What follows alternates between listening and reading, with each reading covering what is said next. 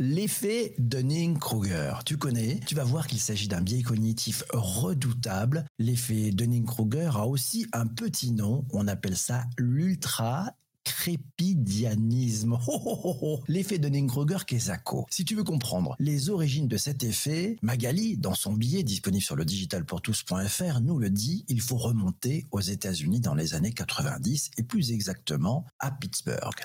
C'est un dénommé, MacArthur Wheeler. C'est à ce dénommé-là que nous devons la découverte de cet effet. Ce monsieur, un beau matin, a décidé de cambrioler deux banques en visage découvert. Oui, recouvert de jus de citron. Oui, suite au raisonnement suivant. Si le jus de citron peut servir d'encre invisible, il peut dissimuler un visage. C'est ainsi que MacArthur Wheeler a tenté de cambrioler ces deux banques, le visage découvert. Filmé par la caméra, il n'a pas tardé à être appréhendé à sa plus grande surprise.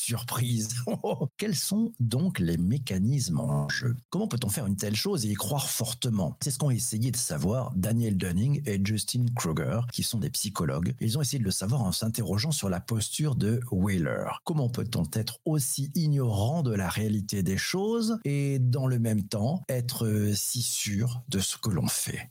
Ils ont découvert une chose étonnante la confiance en soi. Oui, loin d'être l'allié à la compétence, ça serait plutôt inversement proportionnel. Alors, pour faire précis, comment ont-ils procédé pour mettre au jour ce qui est un biais cognitif qu'on pourrait résumer par moins on sait, plus on croit savoir. Oui, ils ont fait un test à grande échelle sur leurs étudiants en les interrogeant sur leur logique, sur leur grammaire, puis leur ont demandé d'estimer, oui, estimer exactement leurs résultats et la position qu'ils imaginaient avoir parmi leur groupe. Résultat, les étudiants qui s'étaient le plus surévalués étaient également ceux qui s'en étaient le moins bien sortis. Oui, c'est ceux qui avaient les plus mauvaises notes et qui se classaient parmi le tiers qui avaient le mieux réussi le test. Tiens, tiens, tiens, intéressant. En poursuivant les investigations, ils ont découvert plusieurs choses. Les étudiants moins compétents ignorent les standards nécessaires pour réussir le test et les compétences dont ils sont privés ne leur permettent justement pas de différencier une mauvaise réponse d'une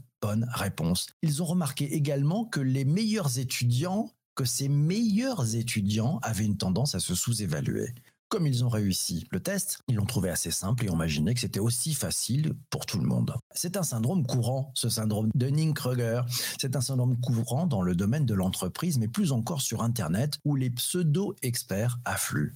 Tu te souviens certainement de tous les experts en chloroquine, en vaccination, en immunologie qui ont fleuri ces derniers mois parmi tes voisins, tes amis, ta famille. On a une sorte de guerre de compétences entre les experts, les scientifiques, les journalistes spécialisés, les blogueurs, ceux qui ont travaillé des années sur un sujet, des influenceurs, les comptes de réseaux autoproclamés experts. Bref, ça pullule d'expertise. De nombreuses personnes ne distinguent d'ailleurs pas le savoir superficiel de l'expertise et tout ceci s'explique par un cheminement, nous explique Magali. Tu découvres un sujet et tu accumules un peu de connaissances, tu te sens super fort et tu atteins le mont de la stupidité. Oui, c'est seulement si tu poursuis ton apprentissage que tu arrives dans la vallée du désespoir, tu te rends compte de tout ce que tu ne sais pas sur le sujet Ensuite, et seulement ensuite, avec de l'expérience, tu atteins le plateau de la consolidation. Tu deviens un expert. Alors pour la suite, on peut penser à développer le monde de la stupidité de temps en temps. Enfin bref, on te laisse voir. Mille merci. Je te laisse.